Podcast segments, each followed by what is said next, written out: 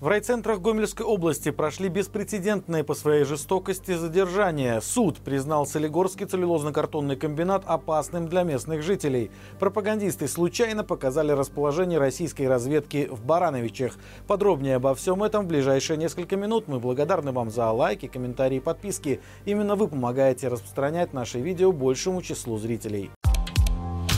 В райцентрах Гомельской области прошел ряд задержаний, невиданных по своей жестокости. Люди на опубликованных силовиками видео не убийцы и не наркоторговцы. Их обвинили в подписках на неугодные режиму Лукашенко информационные ресурсы. Изученные кейсы предыдущих подобных действий в исполнении силовиков позволяют предположить, что задержания произошли за очень старые подписки на протестные чаты, телеграмма, группы в Одноклассниках и ВКонтакте. Задержания прошли в Петрикове, Житковичах и Турове. Судя по последним последним данным в руках карателей оказались не менее 9 человек. Суд оштрафовал самое зловонное предприятие Гомельской области на огромную сумму. Светлогорский телелозно-картонный комбинат теперь должен выплатить государству 3 миллиона 341 тысячу рублей за вред, причиненный окружающей среде. Согласно действующим таксам Минприроды, сумма штрафа говорит о том, что по вине завода в атмосферу было выброшено не меньше тонны загрязняющих веществ наивысшего класса опасности. О том, когда произошел факт нарушения природоохранного законодательства и в чем его суть в опубликованном постановлении суда суда не сообщается. При этом жалобы от местных жителей на резкий неприятный запах, рвоту, покраснение глаз и другие симптомы отравления вредными веществами начались сразу после запуска на заводе производства беленой целлюлозы в 2017 году. Несмотря на медицинские данные и многочисленные свидетельства пострадавших, до сих пор экологические службы не находили в воздухе Светлогорска никаких вредных для здоровья веществ. Судя по всему, ситуация поменялась после взрыва на предприятии, который произошел в июне этого года и унес жизни троих человек. Напомним, тогда провластные СМИ сообщали, что здоровью местных жителей ничего не угрожает, и лабораторные исследования воздуха и источных вод не выявили превышений нормативов. Но, как видим, суд посчитал иначе. По белорусскому телевидению показали сюжет о проходившем 10 октября этого года десантировании парашютистов 38-й бригады в Бресте. На видео присутствуют кадры с аэродрома Барановичи, на которых можно заметить расположение на территории базы двух бортов воздушно-космических сил России.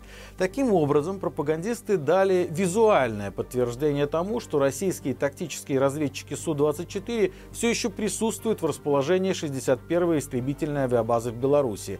Напомню, впервые с начала войны в Украине Украине. Самолеты такого типа прилетели в Барановича в январе 2023 года. Весной они должны были покинуть Беларусь, но в начале сентября их полеты в Барановичах снова активизировались. Стоит отметить, что в Беларуси свои собственные Су-24, но в гораздо более ранних модификациях, были сняты с вооружения еще в 2012 году. И в настоящее время порядка 12 таких самолетов могут оставаться на хранении. Примерно еще столько же установлено в качестве памятников и продано в страны Ближнего Востока и Африки. Русский дом продолжает отправлять белорусских подростков в оккупированный российскими войсками Крым. На этот раз в качестве поощрения путевку на 12-ю смену в детский центр «Артек» получили как минимум трое школьников. Известно имя одной из участниц. Это Мария Матрос из Светлогорска, которая прошла в финал конкурса «Дипломатическая миссия. Дети мира». И это при том, что Крым теперь является одной из основных целей контрнаступления Украины, а Черноморский флот России и другие военные объекты, которые расположены на полуострове, неоднократно становились мишенями для для ударов. На днях Владимир Зеленский и вовсе заявил, что его страна вскоре достигнет полного огневого контроля над Крымом. Но война не единственная опасность для белорусских детей при поездке в Крым. Например, название 12-й смены, на которую отправляются дети, страна, в которой мы живем, единство в многообразии, а официальная ее учебная цель – формирование гражданской идентичности. В описании программы прямым текстом написано, что дети будут знакомиться с историей Родины, достижениями и культурой разных народов России. Что там делать белорусским детям остается загадкой. Но если родителей не волнует потенциальная опасность их жизни, то чего уж думать про желание воспитать белорусов, а не жителей очередного придатка империи. В Могилеве проходят антитеррористические учения. Таким образом, КГБ хочет проверить готовность госорганов к реагированию на возможные акты терроризма. Как сообщили в комитете, в учениях примут участие подразделения ведомства совместно с Министерством обороны и Министерством внутренних дел, а также Следственного комитета, Государственного пограничного комитета, Министерства по чрезвычайным ситуациям и других структур. Сценарий предусматривает задействование военной техники. Органы внутренних дел будут нести службу в усиленном режиме. В Могилеве выставят блокпосты и будут применять имитационные патроны, боеприпасы и другие спецсредства. Жители города предупреждают о возможных ограничениях движения транспортных средств. Учитывая, что в стране не хватает работников и многие предприятия либо простаивают, либо работают на склад, то что подобные учения проводят в будний день, создавая наибольшее неудобство населению, даже не удивляет.